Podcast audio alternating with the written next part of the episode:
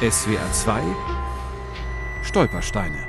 Waldshut, Kaiserstraße 22. Hier wohnte Siegfried Aufrichtig, Jahrgang 1873, Flucht 1939, Schweiz, überlebt.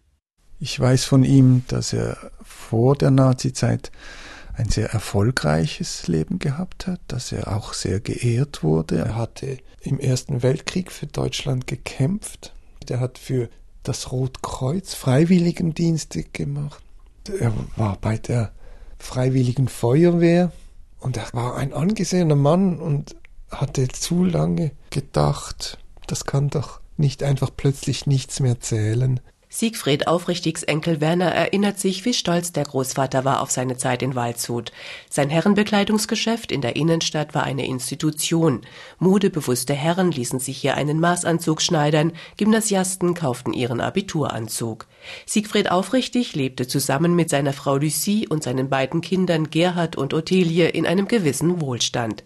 Doch nach der Machtübernahme der Nationalsozialisten Anfang 1933 ging das Bekleidungsgeschäft immer schlechter. Hetzparolen wie Kauft nicht bei Juden taten auch in Waldshut ihre Wirkung. In der Reichspogromnacht musste Siegfried Aufrichtig sogar um sein Leben fürchten. Was ich als stärkste Erinnerung davon habe, ist einfach dieser Satz, dass die an die Türe gepoltert hätten. Und ich in diesem einen Satz gemerkt habe, da ist ja eine ganze Welt dahinter.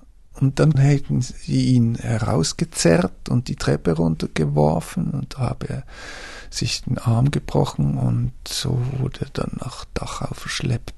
Der damals 65-Jährige wurde in Schutzhaft genommen, wie es damals hieß. Drei Monate lang war er im Konzentrationslager Dachau interniert. Als Siegfried Aufrichtig schließlich entlassen wurde, war er ein gezeichneter Mann. Nicht einmal seine Frau Lucie hat ihn wiedererkannt, als er ihr auf der Straße entgegenkam. Es waren, so viel ich weiß, zwei Elemente wichtig, dass er überhaupt aus Dachau rauskam. Und zwar, dass er unterschrieben hat, auf sein Vermögen zu verzichten und dass er unterschrieben hat, nie über die erlebten Dinge in Dachau zu erzählen. Siegfried Aufrichtig und seine Frau Lucie retteten sich über einen vielgenutzten Schleichweg beim Badischen Bahnhof in Basel in die naheliegende Schweiz. Dort in Basel blieb er auch nach Kriegsende.